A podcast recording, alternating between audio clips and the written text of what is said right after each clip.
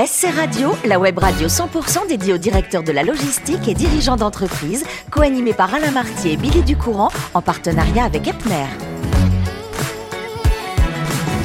Bonjour à toutes, bonjour à tous, bienvenue à bord de SC Radio, la radio 100% consacrée à la supply chain. Vous êtes plus de 3900 directeurs de la logistique et dirigeants d'entreprise abonnés à nos podcasts. Nous vous remercions d'être toujours plus nombreux à nous écouter chaque semaine. Et bien sûr, vous pouvez réagir sur nos réseaux sociaux et notre compte Twitter SC Radio-du-Bas TV. À m'écouter pour cette émission, Muriel Glad. Bonjour Muriel. Bonjour Billy. Bienvenue Muriel. Vous êtes directrice générale déléguée chez Epner. Aujourd'hui, nous recevons une femme de caractère. C'est Florence Bonafou, directrice de l'école supérieure des transports. Bonjour Florence. Bonjour Billy. Merci d'être avec nous. Euh, vous êtes née à Toulouse. Vous êtes dans le sud-ouest de la France. Euh, mais votre cœur, il est beaucoup en Corse. Et aussi à Toulouse, mais effectivement, il est beaucoup en Corse puisque ma mère est corse, il y Mhm. habite, et, et depuis toujours, ben, euh, je vais en Corse très régulièrement, déjà tous les étés et plus. Mhm. Alors, petite fille, vous vouliez être vétérinaire. Bon, Oui. mais ça s'est pas passé du tout comme ça. Ça s'est pas passé du tout comme ça parce qu'effectivement, je pense qu'il aurait fallu euh, peut-être plus d'assiduité, plus de rigueur euh, scolaire, qui n'était pas au rendez-vous à ce moment-là. Et, euh, et voilà. Mais, Mais vous avez quand même passé un bac S scientifique. oui, j'ai passé un bac scientifique. Et puis vous vous êtes dit que vous alliez vous diriger vers l'économie. Euh, vous n'aviez pas vraiment de métier en tête, mais vous souhaitiez faire des études le plus large possible pour avoir le choix après? Oui, c'est et ce que je dis toujours aujourd'hui quand on quand on demande aux jeunes mais qu'est-ce que tu veux faire? Mais c'est incroyable il ne sait pas ce qu'il veut faire. Moi j'ai jamais su ce que je voulais faire jusqu'à euh, 25 ans Euh, et je trouve que c'est merveilleux parce que ça laisse la porte ouverte à plein de possibles, de- de- un domaine des possibles très large. Euh, donc ne sachant pas effectivement, euh, je savais ce que je voulais pas faire Oui. probablement, mais ne sachant pas ce que je voulais faire euh, et donc je suis partie à l'université sur une, une filière assez large qui est l'économie. L'économie, alors une licence en économie, une maîtrise d'éco et euh, également, euh, pour clôturer euh, tous ces diplômes, un DESS. Le plus important, c'est que finalement, en faisant ces études d'économie, vous avez découvert ce qu'est le monde de la formation. Et ça, ça a été une révélation pour vous. Oui, alors euh, j'ai d'abord découvert les ressources humaines. Mhm. Je me suis spécialisée dans les ressources humaines à partir de la quatrième année. Et puis après, à l'occasion d'un stage que j'ai fait à la Chambre de commerce de Bastia, Bonjour la même- Corse. tout était prétexte quand même à aller en Corse. hein.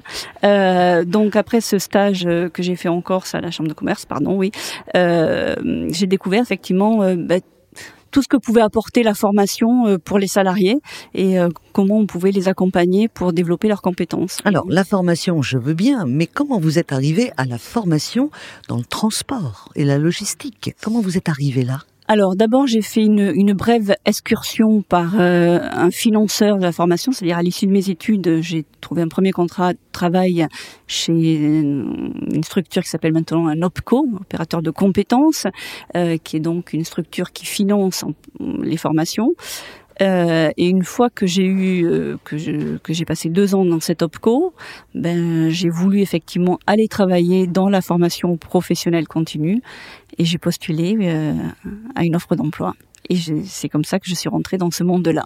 Mhm. Alors, vous êtes restée chez Uniformation, où vous étiez consultante pendant un petit bout de temps, et puis ensuite euh, au pôle de formation supérieure en transport, dans une fonction commerciale, et après cinq ans, vous devenez DRH de la boîte. Donc, vous revenez à vos premiers amours, quelque part. C'est ça. Ressources humaines. Tout à fait. Donc euh, RH effectivement pour euh, un, un grand organisme de formation en transport logistique pendant cinq ans. Euh, après effectivement avoir eu des fonctions commerciales et puis après j'ai basculé dans un autre univers, celui de l'enseignement supérieur en transport logistique. Ah, Et puis ensuite, vous êtes devenue directrice de l'EST, l'enseignement supérieur du transport, où vous êtes aujourd'hui. Voilà, l'école supérieure de transport. Voilà. J'ai mis dans l'autre sens, hein. J'ai dit l'enseignement, mais c'est l'école. Tout à fait. Bon, il y a beaucoup de recrues. C'est un métier qui, qui attire les jeunes. Oh, les, gens les jeunes se précipitent.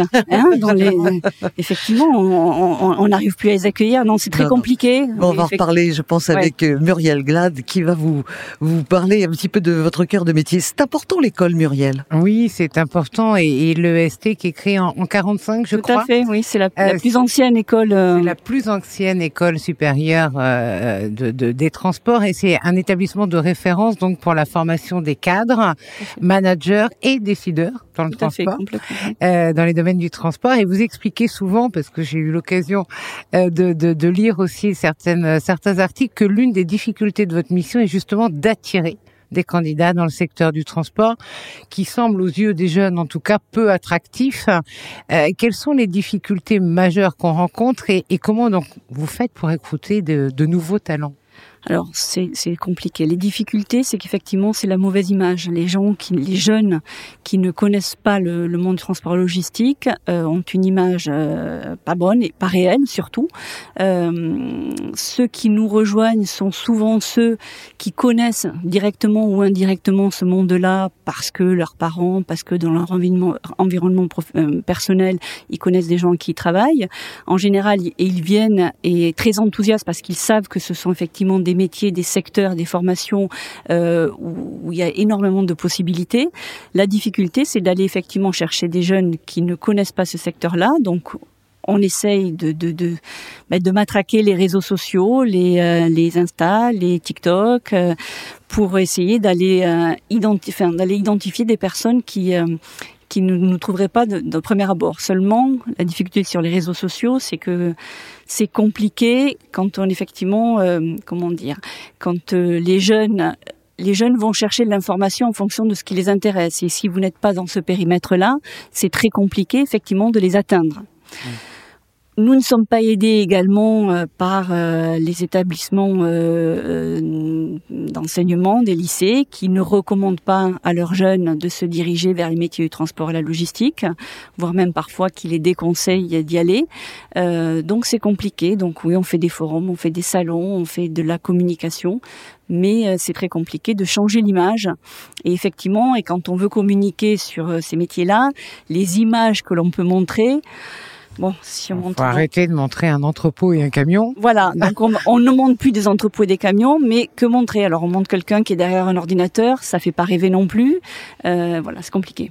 Est-ce que justement avec la digitalisation, avec la transition énergétique, avec nos métiers, et là je dis nos métiers évidemment, qui évoluent aussi très vite autour de ça, et nos besoins dans nos entreprises, est-ce que c'est pas un biais euh, pour justement euh, les, les, attirer davantage et donc anticiper, accompagner ces évolutions?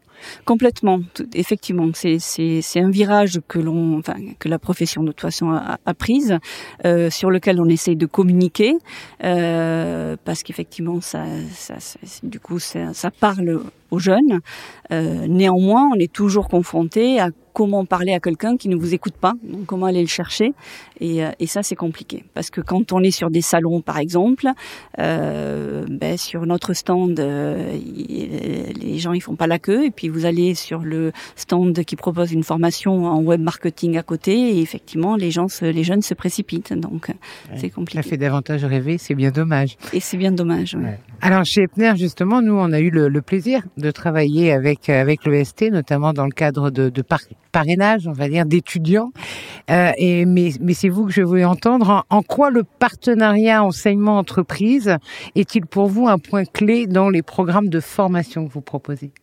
C'est un point clé parce que ça permet d'être en permanence en adéquation avec les attentes des entreprises. Et ça, c'est un vrai levier pour les jeunes. C'est-à-dire quand on, on, il y a quand même des jeunes qui sont sensibles au fait que, à l'issue des formations, il y a, je peux pas dire 100% d'emploi, mais il y a 98% d'emploi.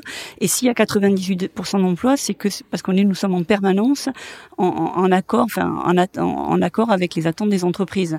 Donc les entreprises sont très présentes à l'EST. Euh, euh, nous avons un, un comité d'orientation. Euh, nous avons le DRH d'Epner qui est, qui est présent également.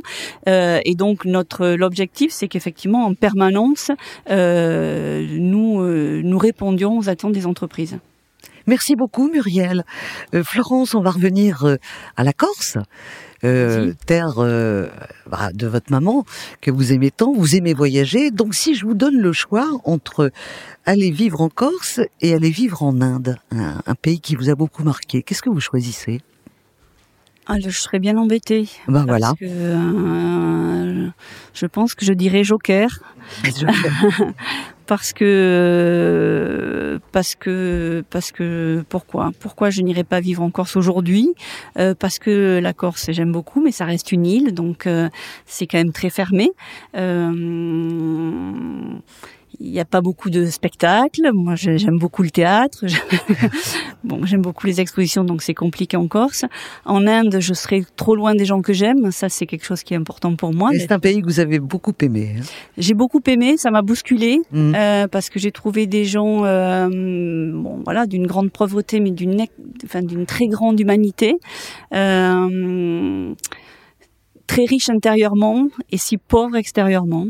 Et euh, oui, à l'époque, j'avais une vingtaine d'années et ça m'a, ça m'a bousculé, oui. Mhm. En Corse, ce que vous cultivez, c'est l'amitié. C'est vrai que en Corse, vos amis savent pas ce que vous faites à Paris. Oh, et Florence, elle est dans les bureaux. Florence, elle est dans les bureaux. Voilà. Parce qu'on parle pas de ça. C'est pas ça qui est important. Non, du tout. Qu'est-ce qui est important? C'est de partager un bon repas? C'est partager un bon repas, c'est partager euh, une rando, c'est partager euh, euh, un repas, euh, c'est voilà se retrouver. oui, c'est Mm. ça qui est important. C'est vrai qu'avec vos amis, vous êtes, euh, vous êtes habitués, vous êtes incapable de, de cuisiner pour deux personnes, pour 10, 15, 20, oui, mais pas pour deux. Ah oui, ça, je je sais pas faire. Ben voilà, c'est Quand pas j'ai pas les ustensiles euh, pour. c'est ça l'amitié. C'est formidable. Alors au niveau sport, avec les amis toujours, parce que l'amitié est très importante dans votre vie. Oui. Euh, Vous courez une fois par semaine. Jusque là, j'allais voire dire deux des fois. voire deux. Ouais. Et vous faites du cardio box. Qu'est-ce que c'est que ça? Je connais pas.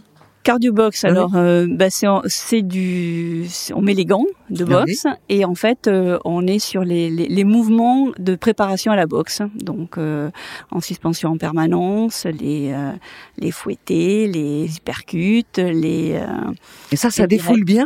et ça défoule, ça défoule sans faire mal. On tape sur personne, même pas sur un sac. De temps en temps on sort le sac Ah, quand, même un quand peu. on a besoin. Quand même un petit peu, oui. Ça, c'est un sport que vous faites depuis longtemps? Euh, cardio box, ça doit faire euh, 4-5 ans que je fais ça. Ah, quand même. Ouais, ouais. ça défoule. En tous les cas, on a été ravis de découvrir euh, cette école. On encourage tous les jeunes parce que euh, Muriel l'a assez dit. Dans le transport, c'est pas comme il y a 50 ans. Ça a beaucoup changé et il y a pas mal d'avenir. Merci beaucoup, Florence. Oui, on recrute, hein. Donc, Mais- euh, mais allez-y, précipitez-vous chez nous parce qu'effectivement, euh, on est en pleine période de recrutement. là. Oui, et en plus, je précise que dans votre école, ce ne sont que des professionnels des, des, de la supply chain qui sont en poste, qui viennent donner des cours. Ah oui, tout à fait. Nous n'avons pas de, de, de formateurs salariés, ce ne sont que des professionnels. Voilà. Oui, tout à fait. Donc ils sont au cœur de l'action et ils peuvent montrer quand même aux plus jeunes ce qui leur attend plus tard avec plusieurs métiers dans le transport. Merci beaucoup Florence, merci également à vous ma chère Muriel. Fin de ce numéro de Supply Chain de SC Radio. Retrouvez toute notre actualité sur nos comptes Twitter et LinkedIn. On se donne rendez-vous mercredi prochain à 14h précise pour une nouvelle émission. L'invité de la semaine de SC Radio, une production b2b radio.tv en partenariat avec Epner.